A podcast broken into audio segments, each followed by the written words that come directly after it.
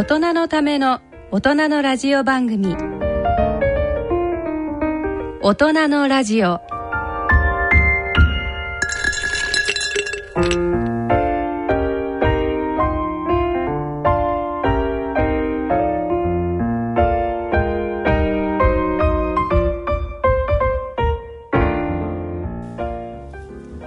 ご機嫌いかがでしょうか？山野ひろ子です。皆さんご機嫌いかがですか？奈良正治です。第4土曜日のこの時間は予防医学をテーマにお送りしています。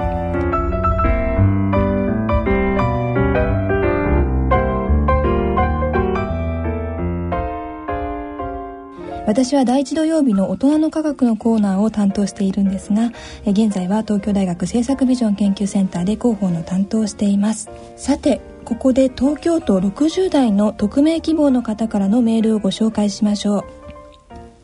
最近目の濁りを覚えるようになりパソコンの画面も見にくくなってきました。もしかしたらこれは白内障なのかもしれません。予想外の信頼結果が出るのが怖く眼科に行くのを躊躇しております。ただ白内障の手術をし人工レンズにすると視力は元より心身の健康ことに若さまでをも取り戻せる。とこの番組の眼科の先生がお話をしておられました。実際のところどうなのでしょうか？目の手術ですからかなり痛いものなんでしょうね。はい。というメールがはい来ています、はい、あの実はですね前にこの番組でお話したんですけど目はかすみ耳はせみなき葉は落ちて頭に霜をいただけるから、これあの春夏秋冬になぞらえてねあの廊下を歌った歌なんですけども、ね、まあ私のあの恩師の相沢先生に教わったんですけどね、はい、で春になるとあの霞が出るでしょ、はい、だからその年になると目が悪くなるよと、うん、それから耳はセミナキっつうんだけどこれは耳鳴りをするとかね。それから耳が聞こえにくくなる、これは夏ですね。それから歯は落ちてっていうのは歯が抜けますね、うん、それからあの頭に霜をいただけるから白髪になっちゃうと。それを当たり前のことだからね、えー、それをいちいち心配するようなことをあの患者さんに言っちゃいけないって教え受けたんですよ。と私ね全部それそうなっちゃったんですね。昔はね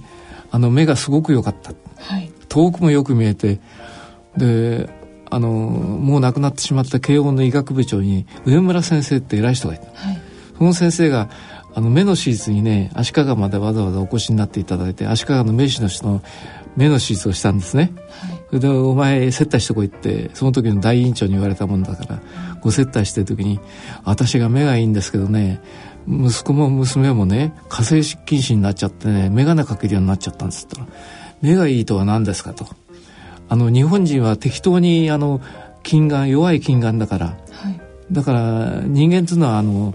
えっ、ー、と大体ねあのサバンナで暮らすんだったらね 1,000m 先へ見えなくちゃいけないけども、うん、今の日本の生活だったらね大体 10m ぐらいがちゃんと見えればいいんだと。だからあのある程度近眼の方がいいんで、うん、でただその外国人の近眼というのは非常に度が強くてね、はい、網膜剥離とかそういうことで非常に致命的な、うん、あの目の病気を起こすことがある、ところが日本っていうのはあんまりいないっていうんですね。よくあの日本人の漫画つ眼鏡かけて出っ歯の漫画があるでしょ、ねはい、だからあのそのイギリスの眼科学会の先生たちがね、はい、日本にわざわざ視察に来たんですって、うん、なんで適当に弱い近眼の人が多いんだろうと、うん、みんな眼鏡かけてるけど、うん、よく見えるんですただ年取るに従ってだんだん見えにくくなってきましてね、はい、それからあのえっ、ー、と嵐が来るってね3年ぐらい前の時ね、はい、マンションの高層階に住んでるもんですから、植木鉢がいっぱい植えたんですよ、でそこにあのえーと、支柱が立ってましてね、はい、金属ですから、うん、植木を支える支柱、ね、緑色のそのあれが立って、えー、植木じゃなくて花ですね、でせいぜい高さが4 5 0センチのやつ、えー、慌ててねあのひっくり返っちゃうからってもう片付けてた、はい、で眼鏡かけないでやったらね月目をしましてね左の目をブスってやっちゃったんですよ。それでお岩さんみたいになりましてね。なんと腫れましたか？腫れましたよ。出血もしたしなしお岩さんですよ。それで家内がね、はい、あの大丈夫か大丈夫かって心配してくれたんだけどあんたが片付けろっつったからこうなっちゃったんだっつって、というのは実は眼科の先生のとこ行って見てもらうのが怖かったわけですよ。ね、先生お医者様でいらっしゃるのに。そうですよ。怖いですよ医者が怖いと、ええ、はい、まあ実はあの学生の頃ね駅のプラットフォームで一番前立っててね、はい、あの今はないのかもしれないけどあの鉄サビ賞あの鉄の粉が飛ぶでしょ、えー、あのブレーキかけると、はい、あれが飛び込んできてね目に刺さっちゃうことあるんですね。それであのバカずらして刺さるんですね、えー、刺さって角膜刺さっちゃう、えー、でそれをねあの先輩にてけあの眼科の偉い先生に削ってもらったんですよ、はい、で「お前バカだそんなホームの一番前つったってんだねあのバカじゃないか」って怒られましてね、うん、でもそれ2度やったんです。でその時にこうあの角膜を削るのにね、はい、よく見えるわけですよ。覚えておっかなくってね。目の手術ですもんね、でも考えたら言いたくなかったから麻酔でもやってくれたでしょうね。それでそれからなんとなくね眼科の先生は恐怖感がありましてね。逃げたると。それで女房にねあの伊達政宗もね山中勘介も、はい、ああのあいや中村勘介でしたっけ？中村勘介も片目でね戦国時代を生き抜いたんだと片目があれいいんだっつって言ったら家内がねそのやっぱり足利日赤のね眼科部長やった藤島先生って非常に優秀ないるんですよ。はい、それにたまたまあの眼底のね小さい出血があったんでその先生にちゃんと見てもらえて頼んでやったの。うん、じゃその先生言いつけちゃったんですようちの女房が。うん、これだからこう言ったわけでねこう言って一緒についてったら見てあげるって捕まっちゃって、はい、やっぱりこれ白内障でで不思議な白内障でね眼球のちょうど真ん中に白内障の塊ができてる。変な白内障で、はい、明るいとこ行くと見えにくくなんですよ。はい、眼球が縮むでしょ？と真ん中にあの白内障があるでしょ？だから見えにくくなるわけですね。それでああの暗いとこ行くとよく見えるんですよ。なるほど。だからねやらなかったらまあいろいろあの不自由がありましてね。特に車の運転したから家内があの危なくてしょうがないって言うんですよ。だから切れってことで切りましてね。その時はもう非常におっかさかったんですけど、それから3年経ったらあのもうもう一方のねあの普通に外傷性白内障だったんです、はい、外傷性白内障じゃない方も白内障になりましたから、えー、やっぱりその藤島先生にこの間やっていただいたたった10分ぐらいシャーってやっちゃったんですね。そうですか。痛みはなかった痛み全然ない、うん。それでまあ藤島先生に後に聞いたの第1回の時にはね、はい、やっぱりうるさい先輩だからちょっと手が震えましたよ。ますます脅かされましたね。怖いですね。いやでも、あの怖くないですから、はい、あのやっぱり切った方がいいです。なるほど。でお気になるとね、うん、よく見えるようになりましてねそれで友達の顔見たらシミやそばかすがよく見えましてであの、おい、お前も随分シミだらけになったったら、もう帰ろうって怒られたんですけど。手術前よりよく見えるようによく見える。本当によく見える。うん、でも、固めの時は本当に本が、本読むのが嫌になっちゃったりね。はい、それから、あの、固めだけやった時は人工レンズが、あの、度がね、あの、残ってる目玉と違いますから、うん、チンバの眼鏡かけてたんですよ。うんジンバの眼鏡かけてこうやって少し眼鏡がずれたりなんかすると見えにくくなりますでしょ、うん、だからあのなんとなく煩わしかったんだけど今はもう両方食っちゃったから非常によく見えましたね、うん、ただあのそこそそっかしいから、はい、あの電車のブレーキの鉄粉なんか入るとまたちょん切るからかけた方がいいとかけてます、うん、それはまあどうぞおやりになった方がいいですよ。なるほど。えちゃんとした病院のちゃんとした先生やっていただきゃ、うん、もう簡単に、せいぜい30分かかりゃきれいに終わる。それと今日帰り手術の流行ってますから、はい、前は入院したしてたんですけど今ほとんど日帰りです。先生今目はすごく綺麗でいらっしゃいますもんね。手術したっていうのは感じられない。そのお岩さんのようなねという話を聞いたら本当にお岩さんだった全く今はあの綺麗な目をしていらっしゃいます。ありがとうございます。綺麗な目じゃないんですよ 大人のための大人のラジオ。この番組は野村証券ほか各社の提供でお送りします。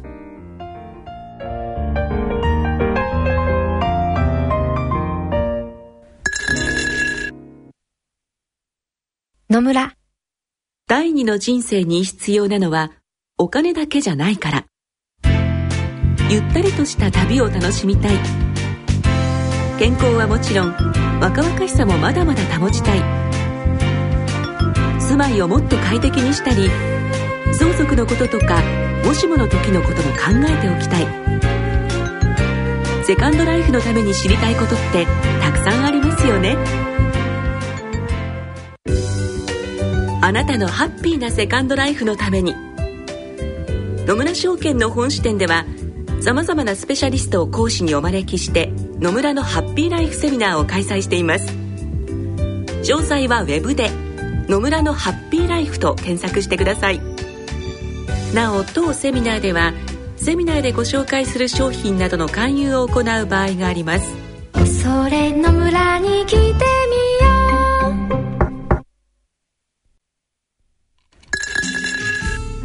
う。大人のための大人のラジオ。健康医学のコーナーですはい。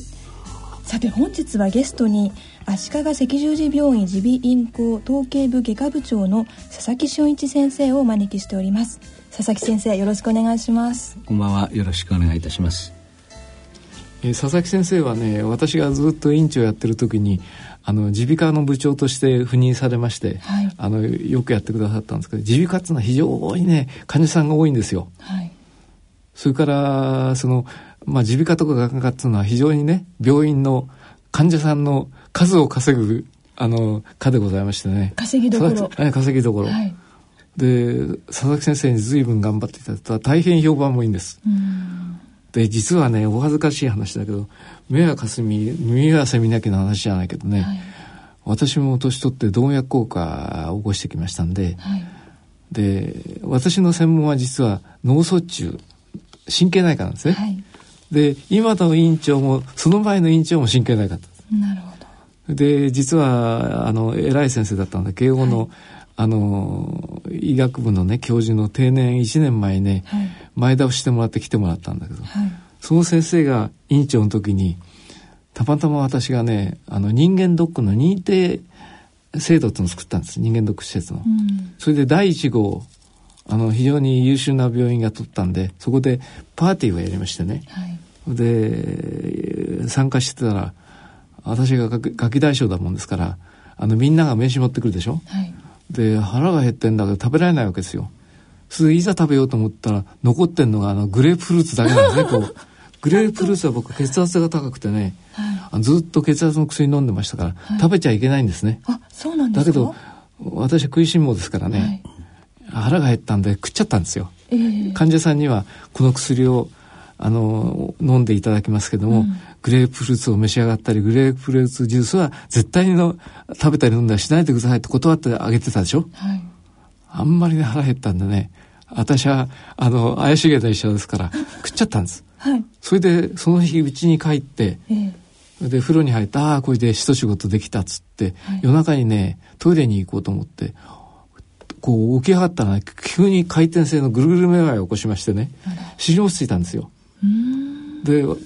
あのせんその脳卒中の専門家っていうのは専門、はい、まあ、元専門家ですね、はい、あの悪い方から考えるわけですよ。うん、それでこれはあの回転性のめまいだから脳幹部出血とか、はい、それから小脳出血で、えー、もう本当に24時間以内にあの亡くなる方があるもんですから、うん、俺もいよいよ来たかなと思ったんですね。はい、それであの慶応からスカウトした院長さんに電話したんですよ。はい、日曜日のあれだったかな。それで電話したら「じゃあすぐ来てください」うん、で「どうやって行くんですか?」って「車で行きます」って言ったら「まさか運転するんじゃないでしょう」とか「いや家内に運転してもらいます」えー、で私が運転するとねちょうど1時間半ぐらいで行っちゃうんですけどね、うん。2時間ぐらいかけて慎重に行ってくれた。普段みんなあの例の前院長さんと今の院長さんがみんな玄関のところで待ってんですよ。えー、で北さんにねこう腕輪されちゃってね、うん、いわゆる患者さんの認識票をつけられちゃって、はい。はい、ちょうどいい塩梅ね、うん、特等室が空いてますから、うん、特等室が空いてますからあの入ってくださいって入れられちゃったんですよ。で今何ともないよっつったらいやだけどねそういうのはねあの、時々医者仲間でね、何ともないっつってけど、実はとんでもないのがいることあるから、うん、そうかもしれないと。CT と MR を取りましょう。うん、で、取ってもらったらね、あの、今の院長さんがね、これはね、ひょっとすると、あの、新しい脳梗塞かもしれないって脅かすわけですよ。それが大変だと思っておとなしくしてたらね、あのでも何ともないからね病院の中歩き回ってた。奈良先生ご自身はご自分はどうだと思ってらしたんですか？いやもう大丈夫だと思ったんです大丈夫だと思ってました。それでね、はい、歩いてたらあの院長辞めたばっかりですから患者さんがみんな院長先生院長先生でしょ、うん、これ具合悪いと思って、うん、でもね3日ぐらいでねあの態度不良なんで出ていいって言われたんですよ、はい、で出て1週間後にその有名な後藤教授があの一月に一遍しょあの指導に来てくれるから、はい、で見せたらね「なんだお前これは」と。ただの老人性閉館じゃないかと、うん、脳梗塞なんかないやったわけですよ。脳梗塞つうかその前にあの牛尾田先生がねあの MRI のソフトを入れた時に院長先生ね非常にいいソフトを入れてもらいましたが先生第一号でお取りしましょうってからねあ言ったわけです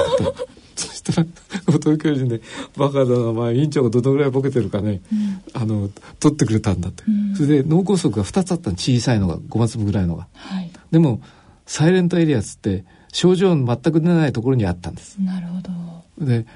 2つありますよ。ええってわけですよ、はい、あそうなんつってね。脳天気だからあのそのまま人だったんですけど私が院長を辞める時にあその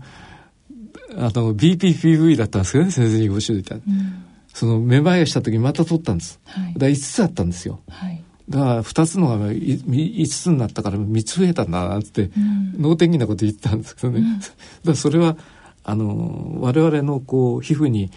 あのシミができたりなんかするの同じように頭にもこうね、えー、そういうのができるんですね。なるほど。なんだお前これはあの老人性の変化じゃないからまあだって取ってもらってこう出すと、お前バカだな、委員長がどのぐらいボケてるかって偵察に来たんだったけど、先生はどうだか分かんないけど、その当時、あの、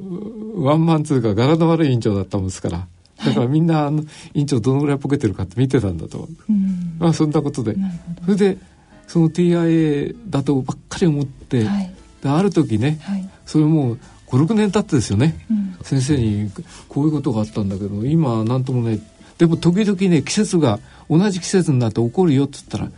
あの佐々木先生がねそれは BPPV、うん、BPPV っていうのはね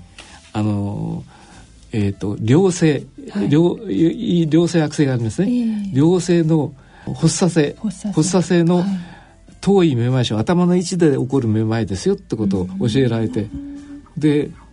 まあ後ほどきあの先生にお話しいただくんですけど、えーはいあのくるくるマイっていうのはねそっちの方がはるかに多いんだそうですね。なるほど、まあ、それでね、はい、ああのその話をみんなみんな笑って専門バカといいもんだと、脳卒中かもしれないと思ってたけれども自分でそう脳卒中一過性の脳血発作で一時的に脳の血管が詰まりかかって元に戻っちゃったもんだと思い込んでたずっと、で佐々木先生にその話したら BPPV じゃないですかって言われてね、うん、勉強したらなるほど大部分が BPPV なんですまあ、佐々木先生のがよくご存知で あの立派な先生ですから教えられて初めてはい、はい、佐々木先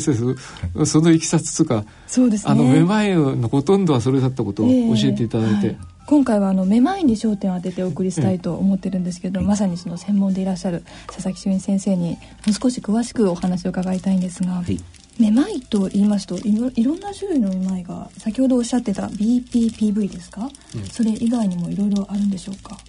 そうですね、はい、あのまあ、一般的にめまいというのは、まあ、ご自身がこう止まってる状態。ね、あるいは座ってる、はい、えー、一定の動作をしている時に、まあ、そういう動きなり止まってる状態以外の、うん、感覚が起きてくる状況、はい、ということになりますね、はい、ですからよく先ほど奈良先生おっしゃったようにこうくるくるめまいっていうのは、うん、いわゆる回転性のめまいとい。うふうに我々言いますけども、例えば横になって、うん、えー、お休みになっている時に目を開けると天井がぐるぐる回ってるように見える本当は回ってるわけないわけですよね。ご自身は特に寝てらっしゃるわけですし自信があるわけではありません。そういうめまいであるとかあとは、まあ、誰もそんな経験はしたことないわけですけども雲の上に乗っているようにふわふわしたような感じであるとか、体がこう左右に揺れるような、えー、感じとかですね、まあ、そういう本当は動いてない、あるいはまっすぐ歩いてるのにそうじゃないような感覚がするというのがめまいという、まあ、言葉の意味になります。それで、まあ、あの昔はこの BPPV というですね、えー、良性発作性頭位めまい症というふうに言いますけども、まあ、これの、まあ、認識がまあ、我々耳鼻科医の専門家の中でもですね、うん、まあ、そんなになかったんですね。うん、から実際患者さんの数もおそらく少なかったと思います。はい、えー、ところがまあいろんな要因で、えー、どうも最近はこの患者さん非常に多いというふうに、まあ、何でも時代の変遷とともに、まあ、変わってきておりますね。えー、それのまあ代表的な病気。なるほどというふうに、えー、言える病気だと思います。私の職場でも2名ほどですねめまいで長期お休みをされている方もいて私と同い年ぐらいの女性なんですけどめまいって最近たくさん聞くようになってきたかなと。まああの後ほどお話しさせていただきたいと思いますけどやはりその生活習慣、えー、とのまあ関連っていうのがまあ、特にあの予防ですね奈良先生の専門中の専門の、はい、予防医学ということから考えますと、はい、まあ、その予予防ということですよね、うん、ですから生活習慣との、まあ、密着性といいますか、うん、ですからよく食生活と病気の話っていうのはよくあると思いますけども、はい、まあ、それだけがまあ生活習慣病ではないというのの、うん、まあ、あもう一つの典型的な例じゃないかな。めまい一般的にですね、うん、えー、そういうふうに今は解釈されています。めまいのご専門ということで、はい、めまいにもいくつかのタイプがあると先ほどご説明くださったと思うんですが、はい。まあ、あの数的に言いますと、まあ、先ほどお話したようにですね最近この BPPV というのが増えております、はい、それからあと言葉の認知度といいますかですね、うん、まあ、人気ランキングではないんですけども、まあ、よく知られている病気はメニエール病っていうのがございますね。でこのメニエール病っていうのも、はい、そのくるくる回る回転性のめまいを起こす、うん、まあ、代表的な病気。でこれあの奈良先生を前に大変失礼な言い方になっちゃうんですけども、はい、あのよく我々のところのですねあの、はい、他の科の先生方、もちろん院内も含めてですけどもご依頼ご紹介いただく患者さんたくさんいらっしゃいます。はい、でそういう方々の中に、まあ、当然めまいの方いらっしゃるわけですね。そうするとそういう患者さんが結構私はメニエール病ですというお話をされるんですよ。自分からですね。そうですね。で、まあ、その紹介状なり、依頼書には、めまいなんでよろしくお願いしますってこう書いてあるわけですね。はい、そうすると、メニエール病ですか？どなたがそうおっしゃったんですかっていうと、うん、おまあ、そのかかりつけの内科の先生だったり、はい、高野先生ですね。はい、ところがメニエール病っていうのはそのめまいだけではなくてですね、まあ、典型例では、うん、あ聞こえも悪くなる。なるほど。えー、いろいろ他の症状も出てくるわけですね、はい。はい、ですからそういう聴力検査をしないと、はい、診断はできないし、うん、それからあと繰り返して起こすと。そういうまあ一つのキーワードがあるわけですね。ですからもし、まあ、100歩譲ってメネル病だとしても、初回の発作ではこれは誰も診断ができない、ね、そういう病気ということに定義上はなるわけですね。うんですから、まあ、あの、非常にそういった意味では、世間的にはメネル病だと思ってらっしゃる方が、はい、世の中には結構たくさんいらっしゃる。なるほど。ところが、いろいろお話を聞いたり、検査をしてみると、はい、実はメネル病じゃなくて、この BPPV だという方も結構いらっしゃるわけですね。ところがその BPPV だとおっしゃってもですね、うん、あの私が話しても、全然何ですかそれっていう状況なわけです。あまり知られていないんですね。はい。だからまさにその2002年のなる先生の頃、まさにそういうところだったわけでございますね。医者のね内科で脳卒中を専門の人が間違えてたんですから。うん、でみんな偉いね経験のある先生があのまああいつはそろそろもうあの病気になるんだろうと思って期待してたかもしれないけどみんなあの、はい、脳卒中だと思っちゃったんですね。脳卒中の、うんあの一過性脳血腫だったら一時的に具合が悪くて元戻っちゃうってやつだと思ったの。私もそう信じてたの、うん、である日あの佐々木先生その話したら「先生 BPPV じゃないの?」って言われてね、うん、慌てて勉強したら、うん、なるほどそうなんですよ、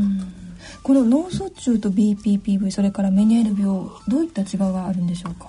まず、まあ、脳卒中なりですね、はい、まあ、中枢性のめまいと。要するに頭の中に原因があるめまいというのは、これはやはりそのそれだけにとどまらないわけですよね。めまいで発症したとしてもその後にろれつが回らなくなるとかから見てるものがダブって見えるとか、はい、それから手が動かないとか、うん、あ手足の感覚がないとかですね、うん、要するにそれだけにとどまるめまいだけじゃない。だんだんだんだんいろんな症状が起きてきてこれはまずいということになるわけですね、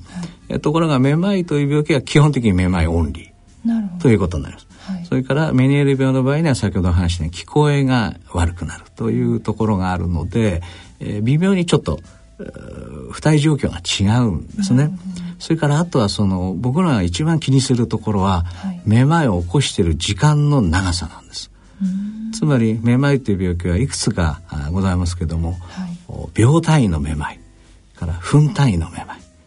時間単位のめまい、はい、日単位のめまいこうあるわけですね。すね。はい、それによって病態がだいぶ異なります。で当然患者さんの訴え方も変わってきますので、めまいですよろしくだけではですね、やはり、えー、全く皆目見当つかない。まあ、その辺をよく、まあ、問診と言いますけども患者さんにどういう時にどのくらい続いてたのか、うん、これが一つのキーワードになります。うん、ですからあのもしめまいを起こされた方がいらっしゃって、はい、めまいだけしかもしないとすればですね、はい、えー、ちょっと安心してもいいのかも分かりませんね。えー、でその時に他の意識がないとか、うん、要するに覚えてないところがあるとかですね、から感覚が何かおかしいとか、うん、から自分の名前よく私患者さんに言いますけどもやはり皆さん頭の病気を先生ねご心配されますね。でその時にあの全部経過覚えてらっしゃいますかっていうと、うん、ああの時朝起きてからなんとかでトイレ行こうと思ってなんとかでっていろいろ細かくおっしゃるんですね。ということはみんな覚えてますよね。ってとそうですね。ってこうなるわけですね、うん、そうすると第一項目 OK ですと。で次に何か喋りましたか？家族呼びましたってこういうわけですよ。はい、でその時に喋り方変だと家族の人が「なんかちょっとどうしたの?」って言いません、うん、例えば私だったら自分の名前言うんですよ。うん、佐々木俊一。はい、これだと OK だ。それが言ってみたら「母毛雰囲気」もしですよ、うん、そんなふうになっちゃったらばこれはまずいでしょ、うん、どうでしたか？って家族の名前ちゃんと呼びました、うん、じゃあ OK ですね、うん、2番目もクリア、で3番目はこう触ってるものの感覚分かりましたか、はい、例えばトイレに張っていきました。っと張ってた時の感覚はどうでしたか、うん、動けましたか？って言うといやちゃんと行けましたからって言うとそれ OK と、うん、ということは大丈夫なんですよってこういう話になるわけですね。うん、それからあとはその先ほどの時間ですよね。はい、でその時間は結構あのこちらも気合を入れて聞かないと患者さんはあの記憶が曖昧だったりするかもしれないですね。そうなんですよ。で、思い違いだったりってこともありますし、はい、やはりその、最初にこういう状況を起こした方っていうのは、それなりにパニックのね、先生ね、状況になりますから、あの、鼻血なんかの方もですね、どのくらい出ましたか？バケツ一杯出ました。って話があるわけですよ。で、そんなの出たら、あんた、あんたこんな元気じゃないでしょっていう方たくさんいらっしゃる。ですからそれをまあ、少しずつ少しずつベールを剥ぐよりですね、はい、えー、こんなまあ、冗談みたいな話をしながら、患者さんに、まあ、その時のことを冷静に思い出していただくように誘導して差し上げると、実はくるくるって回ってたのは、ほんの1分もない。そういう方がほとんどなんですね。だけどもなんかこう雲の上歩いてるとか船の上にいるような、うん、今変な感じはしてるっていうことはあるんですけども、うん、そのくるくる回ってる時間は極めて短い、はいえー、そういうものがこう BPPV の特徴です。うん、からメニエール病だともうちょっと長くなりますね。はいえー、半日とかですね。半日ですか。えー、あるいは短くても12時間ぐらい。うんそのくらい、ね、そうするともう歩いたりとかは難しい大体無理ですよね、はい、そういう方はもう一回寝ちゃいましたとかですね、でまた目を開けたらは同じように回ってたんで救急車呼びましたとか、えー、その日は仕事休んでうちでじっとしてましたとか、うん、そういう表現になりますよね、うん、なるほど、えー、それは一体どういう原因でそういった症状になってしまうんでしょうか、えー、BPPV っていうのはまあ、耳の中にちょっと専門的な言い方になるんですけども、はい、聞こえのセンサーの影というですねカタツムリの、はい、えー、形をしているようなものと、うん、それから前提というですねその体の向き、はい。えー、そういうものを調節しているセンサー。その2つがあるわけですね、うん、ですから耳の機能は聞こえと体のバランスの調整ということになります。でその前提というところの中に自石器というところなんですね。自石はい。これは耳という字に石という字、はい、から器。はい。耳の石の器と書きます。石が耳の中にあるんですそうなんですね。で、これあの、本当はこんな形してますよって、えー、ご覧いただくと、なるほどっておっしゃっていただけると思うんですけど、ね、これ結晶なんですね。あの、はい、炭酸カルシウムの結晶が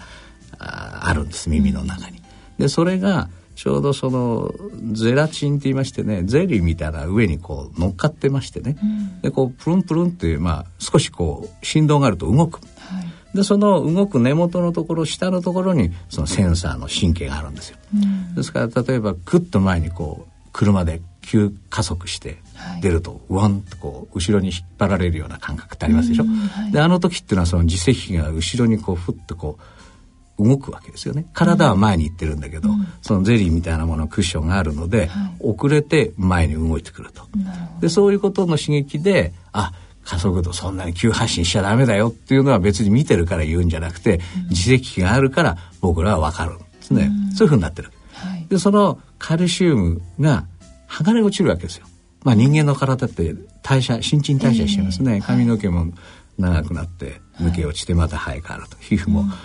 約1か月間でこうターンオーバーって入れ替わりますよね、はい、それと同じでボロッとある時落ちるわけですよね。でその落ちたものが耳の中で奥のところでふわふわまあ浮遊してる、はい、でそれがまあ静かに下に落ちて、はい、で回収する細胞があるんですよ、まあ、ちゃんと僕らからってうまいことで先生できてるんですけど、その回収作業がうまいこといかなくなると、まあ、ゴミとして残っちゃうわけですね。でそのゴミがですねもう一つのセンサー三半規管というところがあるんですけども、はい、今度その三半規管っていうのは回転を感じるセンサーなんです。うん、ですから例えば初めてお目にかかった方に「はじめまして」って頭を下げますよね、はい、でその時に目を開けてるとどのくらい深くお辞儀したかってもちろん分かりますけども、うん、目を閉じてても、はい、30度ぐらい頭が傾けられてるのか、うん、45度までいったのかっていうのが、まあ、目をつぶすと分かるっていうのはその三半規管があるからね、はい、3本あるわけですけど、ですからまあちょっとお堅い話で恐縮ですけど数学の X 軸 Z 軸 Y 軸みたいなもんですよね。ね。そう三次元空間ですね。はい、それでまあ前に倒れるとその前に行く方のセンサーがピコンピコンって指令を出すと、目を閉じてても僕らはあ前の方に顔を倒してるんだってことが分かると。うん、でその三半規管っていうのは管ですから、はい、すごく狭いんですね。でその狭いところの一番奥のところがちょっと広がってて、はい、そこにもう一つのセンサーがついてます。でそこでその動きをキャッチするんですけど、はい、その狭い管の中に先ほど剥がれ落ちた自石器のカルシウムの結晶がポロって入っちゃうと、はい、この病気になるわけですよ。つまり我々の耳の中っていうのはお水があります。はい、それ内リンパ液っていうリンパ液なんですけども、まあ、それがこう動くことによって、はい、その先ほどお話したようにその柔らかくプルプル震えるものが振動する、はい、でその振動がその深部にあるセンサーを刺激して、はい、で頭に伝えるわけです、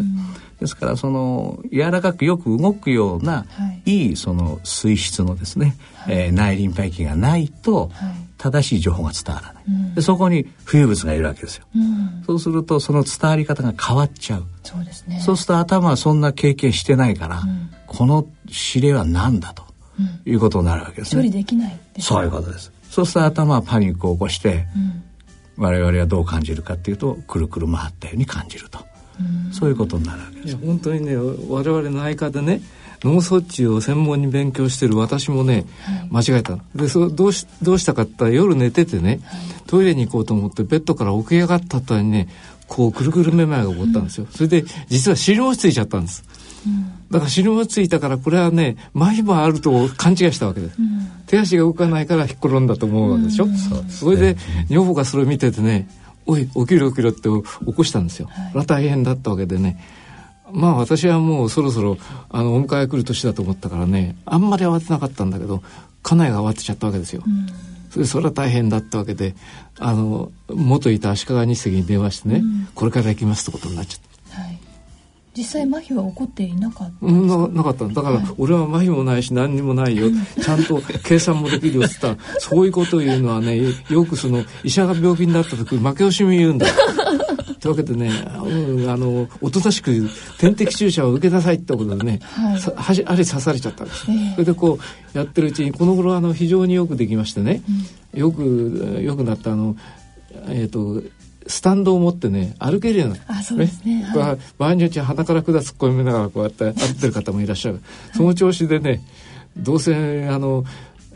つい何年か前までいた病院だけど、また中見てみようと思って歩ってたらね みんなに嫌がられましてね。前院長がね歩いてたらみんなびっくりしちゃいますよね。院長先生どうしたんですかって、はい、いや俺はね一過性脳虚血発作じゃないのかと思うんだけどねなっちゃったんだけどまあ今なんともないっつったらね「お大事に」ってみんなも言うんですよ。うん、でそういうことばっかりやってたらねその後継の院長がねあの邪魔だと思ったんですけど出ていいですよってわけで出たんです。まあ本当に自分はあの時びっくりしたんですけどそれから不思議なことにね先生あの教えていただきたいんだけど大体、ね、半年ぐらい経つと起こるんですよそういうのは、それで本当に一瞬なんです、はい、くるくるっとやってねああ気持ち悪いなと思って落ち着くとねあの収まっちゃうそれで、うん、佐々木先生にこうそれからね何年と経ってますから、はい、もう十何年経ってんであのシーズンになるとねあのある時期になると起こるんです多かれ少なかれ。うん。どうしたらいいの？って言ったら先生、はい、おっしゃっていただけますか？あの基本は運動なんですよね。動いていただくつまりですね狭いところにゴミが入っちゃうわけですよね、はい、だからその狭いところにゴミを入らさないようにまずしていただくということが大事ですね。どうすればいいでしょうか？でつまりですね、はいその先ほど話したようにその自然に脱落するのはこれはもう我々の人間の体の特徴ですから、うん、これをやめるわけにはいかないわけですね。はい。ですからそれを回収する細胞にちゃんと回収させればいいわけですね。うん、でそのためには広い部屋にその回収する細胞がいますから、はい、その部屋の中で動かしてあげると何かの時にそこの細胞に行って吸収されると、うん、その細胞自体は動かない、ね、それは動かないですね。やっぱり細胞ですから。壁まあ分かりやすく壁についてるんですよね、えー、壁からそこのところにね、はい、ですからそこにこう浮遊物をまあ、動かしてると、まあ、そこにくっつく確率が高くなるなるそういうことになるわけですね。あのね内科のね内科と耳鼻科の先生の専門のねあれでその見方がちょっと違うわけですよ、はい、内科って何かあったらおとなしくしてるとかね。そうですね。じっとしてた方がいいですよって言いがちでしょ、うん、自然力を尊重する、はもう本当にね佐々木先生にどうしたらいいのっつったらね運動したらいいですよって言ったらあそうか運動したら確かによくなんですね。でもめまいの予防っていうとねなんかじっとしてた方がいいんじゃないかと思っちゃいますけど、ね、だから内科がじっとしてなさいと、うん、あのあんまり暴れちゃいけませんよってこと言うんですけどね、うんはい、まあそういうことを佐々木先生に教えていただいたから、うん、もう大喜びでね あの見ました時あ怒ったなったわけで今日は大きいやつか小さいやつかと思いながら スタコラ歩ってってなっちゃうんです。不思議なことにあのえーと、耳のあの三半規管と両方にありますからね、はい、どっちかがあの故障してんじゃないかと思ってこっち向くと怒るとかね、うん、あっち向くと怒るって不思議にそういうものが。めまいの場合はどちらか片方になるんですか？そうですね。まあ、あの多くの場合はそういうことになります、うん、でただこの病気はやはりその入る量がどのくらいか例えばですね、えー、脱落したその石が1個なの2個なの3個なのって、これは分からないわけですよね。うん。それからどこまで深く入ったのかもわからない。その辺がまあ症状の強さの程度ということになると思うんですね、はい、ですから1個入って動いて1個また出てきて、うん、でまた何かの拍子に1個入ってってことなのかも分かりませんし、うん、から先ほど奈良先生が決まった時期に起こるんだよっていうのはおそらく剥がれ落ちるそのそうですね。その辺がまあ結構個人差がもしかしたらあるのかもしれないとかですね、まあ、そういうところもあるとは思いますし。具体的にはどういう運動をすればいいんでしょうか？あの 基本的にはですね、はい、あのよく動かしていただくということな頭を動かすとまあ、攪拌作業ということになりますね、はい、あのテニスの練習しろってわけじゃないですよ。頭を動かさなきゃ意味がないわけですよね。そういうことですね、はい、だからあのまああの一般的なラジオ体操のようなね、えーえー、ものでも全然問題ないっていうかあのその程度でよろしいと思うんですね。そこがその神経内科って内科のね、えー、先生とちょっとねあの認識が違ってたんですよね、うん、だから私はこうくるくるめまいが起こった時はねしばらくこう静かにしてたわけですよ、うん、ところが佐々木先生に言われてね、うん、運動した方がいいよってやってみたら割に早く動くなんですね。そうですそういうことなんですよ。で前にもあの神経内科の先生にこうこう言ってお話していただいたんだけどやっぱり神経内科の先生だからやっぱりめまいがした時はどっちかっつったら気をつけて静かにしてろっていうような印象だったでしょ。な。まあ、それを聞いてね私は本当に目から鱗が落ちましたね。そうですね。これは具体的なその治療法とかお薬などもあるんですか？はい、ですから基本的にはですね、はい、その薬は、はいあくまでもサブなんですね。えー、例えばどうしてもそうは言っても私は不安なんだという方が、これはもう性質ですから、はいしょうがないなってところもあるわけですね。はい、で分かってはいるんだけども不安に思うと、やっぱりすごく気持ち悪くなったりとかそういうことが起こる。なんか気持ちとのね、はい、そうそうそういうことを抑えるためのお薬はまあ時によって人によって必要になるかもしれません。ただしこのめまいを抑える薬というのは基本的にはないんですね。あそうですか、はい、ですからその医師がいなくなれば、はい、自然と治っちゃう。うん、ということになるんですね。じゃあ直接的にその治療がある効果があるというよりは気分を和らげたり落ち着けたりするようなお薬あの心配ないよと思うと途端にそういう症状なくなっちゃうんです。私もねこれはあの片側片側の手足が動かなくなっちゃってね。それから皆さんに下のしあの始末もしてもらったら大変だと思思っちゃうからやっぱり深刻に考えるわけですね、はい、でもこれは大丈夫だと思ったらね、えー、だからその症状がな消えちゃったわけですよ、うん、だから私でも精神的に緊張して、うん、の症状を強く感じるんですけど、はい、ただね私も年取ってるから息子がうちにやってきますとね、えー、親父テレビの音が大きいよ隣のうちに聞こえんじゃないかっていうようなことを言われて、うん、ああなるほどな。で私よりちょっと年上の人もっと大きいんですね。だからやっぱり年は争えなくてね、私も80半ばですから。見えないですけどそうなんです、ね、いやそういうふうに言ってくださるとね、はい、途端にこう嬉しくなっちゃうんですよね。でもやっぱりいろいろ自分のあの老化の具合を見てると本当に老化してるんですよ。だからまあいずれにしろあんまり深刻に考えるとねよくないですから、はい、だから楽天的にやろうと思ってなんか奈良先生をお手本にしていくともう元気でいられるような気がしますが。は いこれはあれですねあのお医者さんに聞くのはちょっとあれかもしれないんですけど病院に行かなくても自宅であの予防っていうかできるようなことってありますか？だから一回ねその専門の先生、えー、どうも私は、ね、確率から言うとね耳鼻科のあるところに必ず内科があるんです病院だったら。耳鼻科がない病院もあるんですよ、えー、あの耳鼻科の先生っていうのは非常にあの貴重ですから耳鼻科と眼科のない病院とかね、はい、最近は産科のない病院ってあるでしょ、うん、私は病院長長くやったからね、はい、まあ変な話ですけど佐々木先生と、うん、その私の手術をしてくれた藤島先生は絶対逃がすなよ って命令出した。他に行かせるのと。他に行かせるのと、うん、でも本当にいい先生でね、はい、足利の人は非常に信頼してるんです。一つだけよろしいですか、はい、あの先ほどあの自宅でってお話ありましたけど、あの生活習慣病のね一つというお話、はいえー、何が生活習慣病なのかまあ、先ほどからこう動いてください、はい、で体操しましょうって。これはまさに生活習慣病対策の一つだと思います、はい、あともう一つはですね最近この病気がこんだけ増えてきた、えー、理由の一つに、はい、えー、今日もこう我々こう机に向かって椅子に座って、うん、同じポジションで、うんこう、まあ、仕事といいますかね時を過ごしてるわけですね。まあ、楽しいおしゃべりかもしれませんが、えー、はい、ところがこの同じポジションというのはやっぱり良くない。なるほどですからパソコンを使う人がものすごく増えてますよね。うんえー、同じ姿勢でずっと。ですから肩こりとか腰の痛み、うん、そんなことをお感じになられる方がたくさんいらっしゃるわけですね。はい、そう世の中の流れとしてはそういうまあものに対するいろんなグッズもあります。うんでその中に、まあ、別に悪く言うつもりはないんですけども、はい、例えば低反発ありますね。うんたらかんたらとかありますよね。ねはい、そうすると昔に比べるとですね、大、う、体、こういう病気になった方にいろいろお話を聞くと、枕の位置が低くなってるんですよ。で枕の位置が低くなってくるってことは寝てる時に、頭の位置が下がるということになりますね。はい、そうすると先ほどのあの崩れ落ちたですね、はい、剥がれ落ちたその石が入りやすくなるんですよ。なるほど。ですからちょっと枕上げてごらんっていうと、はいはい、それだけで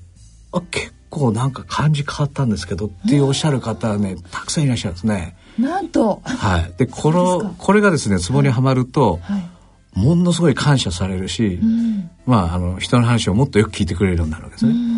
で本当に薬いらないんですかって最初の時はですよ。そうですよね。絶対こう薬ちょうだいって皆さんおっしゃるわけですよね。うん、だってここ病院でしょって、まあその通りなんですけど、はい、でもからちょっと上げただけで変わってくると逆に薬いかがですかっていやいや先生大丈夫大丈夫大丈夫。こういうあ話がね結構あるんですね、はい、ですからそれもまさにできること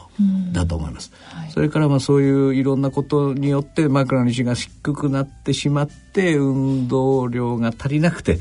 うん、同じポジションで仕事をしてる。あるいは余暇もパソコンに向かってるとかですね、うん、そういう方が多いと思うので、はい、そういう方は要注意群ということになるし、うん、今お話したようなことをちょっと変えていただくと、病気にならない。そういうことになるわけですね、うん、それがまさに生活習慣病と、うん、お話をさせていただくゆえんということになるわけです。あの最近私も電車に乗ってるとね皆さん若い方みんなスマホでこうやってやるでしょ、ねはい、あれ同じ格好してますよね。してます、ね、あれよくないですよね、はい、私みたいな年寄りはねスマホをいじれないからねこういろいろ見てますからそれまだいいんですけどね。あちこち見るということが大事だと、ね、はいまあ時々ぶつかられたりなんかすることありますね こうお嬢さんに。そうですよね。周り見てないとね、気がつかなかったりなんか、まあだから本当にあの佐々木先生にね、はい。うん、BPPV だろうって言ったと目から鱗が落ちたんです本当に。それまではみんなね仲間もねあいつはとうとう脳卒中になっちゃった、うん、でその噂が流れたらみんなあの人間ドック学会のお偉いさんたちが足利日赤見舞いに来たんですね。そうですか。そうなんですよそれで僕は「あもう何ともねえよ」って言ったら「本当に大丈夫ですか?」ってみんな言うわけですね、うん、でもそれからもう十何年経ってますから。でまだ生きてらってみんな言うんです 本当に大丈夫だったわけですね。えー、そしてもう一つですね。先ほどお話したメニエール病というもの。でこれはあの時間がどのくらい続くかっていうと時間何時間単位、はい、長いと半日とかですね、うん、で先ほどの BPPV というのはその頭を動かしたりとか、はい、そういう時に起こるめまいなんですね、はい、ですから原因と結果がまあ分かりやすい、この向きをした時に起こったんです。なるほど。でこの向きだと大丈夫ですとかですね、うん、そういうことなんですね、うん、それからあとはもう例えば起きる時に奈良先生みたいに怒ったというと、うん、もう今元気です。あ元気ですか？起きて、うん、えー、歩いてますとかですね、はい、病院まで来てます、はい、そういうふうに起きちゃった後はもう全然起きない、うん、えー、そういうふうになるわけですね、うん、えー、ところがメニエル病っていうのはいきなりドカンとくるわけですよ、だからある意味避けようがない、はい、静かにしてても怒っちゃう時は起こっちゃうわけです、ね、全く予告も前触れもなく来るわけです、えまあ本当はあるわけですけどもなかなかそれに気づく方は少ない、えー、というふうに言われてます。はい。ですからその辺がまあ根本的に違うということと、うん、それから先ほどの BPPV はその異物がねまあ、異物まあもともと我々の体の一部ですけども、うん、まあ、それが剥がれた瞬間に異物になるわけですけども、うん、そいつが悪さをすると。はい、でメニエル病っていうのはあその耳の中にあるお水ですね。リンパ液、はい、それの循環が悪くなると起こるんじゃないかというふうに言われてるんですね。ですから、まあ、分かりやすく言うと患者さんにはよく耳の中がむくんじゃってる状態ですよ、というお話をします、例えば朝起きて鏡見たらば目の周りのはむくんでました、ちょっと足が疲れたなって言ったらばふくらはぎのとこがむくんでましたみたいな、あそんなイメージですね。はい。えー、でそれで、まあ、水腫という水が腫れると書きますけども、まあ、そういうものが耳の一番奥の内耳というところに起こると、はい、このメニエリ病というものにどうもなるらしいと,、というふうに言われています。それからやはりこれも生活習慣病の一つというふうに言われてまして、はい、すごく疲れてたりとか、うん、すごくストレスを受けてたりとか、うん、そういう時に起こってくる方が結構いらっしゃるんですね。うん。ですから大体患者さんには何かそういう問題ないですか？ということをお聞きすると、うん、ああ多分これかなとかですね。いろんなことをおっしゃる、あるいは最初の診察の時はおっしゃらなくても、まあ、何回か通院していただくとだんだんだんだん浮き彫りになってくると、うん、それから避けることができる、うん、その病気を避けることができるというふうになってきたりします。ですから、まあ、そういった意味では両方ともまあ生活習慣病の一つというふうには言われています。はい、それからまあメニエル病でも体を動かすといいよという、いろんな研究のデータが最近出てまして、えー、先ほどの BPPV は頭をまあ動かすと、はい、まあ、体操ということになりますけども、えー、あ今度メニエル病の場合は有酸素運動ですね。うん、えー、例えばあ歩くということだとすると、はい、まあ、少なくとも1時間以上。あるいはちょっと軽いジョギングであるとか、うん、まあ、ランニングであるとかですね、まあ、少しこう汗をかいて、はい、えー、心拍数も少し上がってと、うん、そういうようなあ有酸素運動をしていただくといろんな機能が向上してって、うん、一緒に耳の機能も良くなるというふうには言われてます。はい今回は足利赤十字病院耳鼻咽喉統計部外科部長の佐々木俊一先生にめまいについてお伺いいたしました。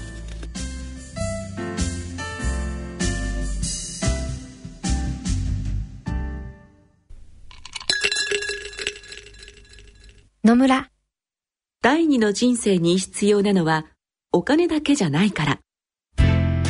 ゆったりとした旅を楽しみたい健康はもちろん若々しさもまだまだ保ちたい。住まいをもっと快適にしたり相続のこととかもしもの時のことも考えておきたい。セカンドライフのために知りたいことってたくさんありますよね。あなたのハッピーなセカンドライフのために。野村証券の本支店ではさまざまなスペシャリストを講師にお招きして野村のハッピーライフセミナーを開催しています。詳細はウェブで「野村のハッピーライフ」と検索してください。なお当セミナーではセミナーでご紹介する商品などの勧誘を行う場合があります。それ野村に来てみよう。大人のための大人のラジオはい魅力的なお話をありがとうございました。今日はめまいについてですね。私も2つとも知らなかったんですけれどもメニエール病そして BPPV 良性発作性頭位めまい症というものについてお話を伺いました。大変勉強になりました。ありがとうございます。本当にありがとうございます。あの我々内科はねめまいがあると、みんなメニエールっつっちゃうんですね、えー、だから今あの佐々木先生がおっしゃったように1回だけじゃ分かんないってことをあの勉強しましたから。そうです、ね、2回3回あって初めてメニエールってことが分かるんで、うん。一回怒ってもねめまいがしたとか吐きがしたなんつうとメニエールかもしれないよっていうようなことでね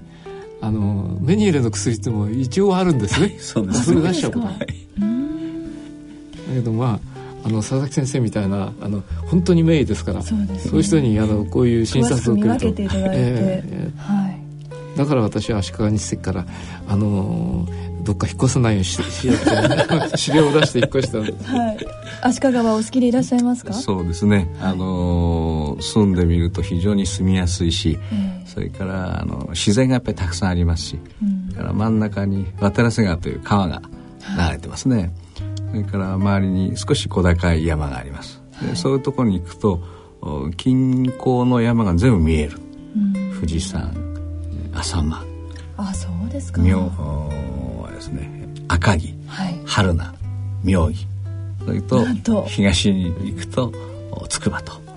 ですからなんかこう非常に心が豊かになりますね。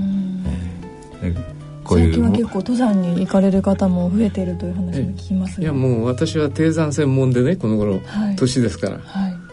でも昔はねあの結構高い山登ってたんですけどもあの足利ってちょうど足慣らしにいい山がいっぱいあるんですよ。で院長家業やってて面白くないことがあるとね両替山登ってあのうさばらしするんですね まあそういうことで本当にいいとこだし、はい、今でもねあの懐かしいなと思ってるんですけどもあの子供が育ったところですから、はい、あのとてもあのいいとこですよ。うん。はい。さて番組では疑問質問ご意見ご感想をお待ちしています宛先はこちらまでお願いします。郵便の方は郵便番号105-8565ラジオ日経大人のラジオ係まで。あるいはラジオ日経大人のラジオの番組ホームページからの投稿もお待ちしています。それではお時間となってまいりました。お相手は私山野ひろ子と。奈良正でお送りいたしました。それでは次回の放送まで。さようなら。さようなら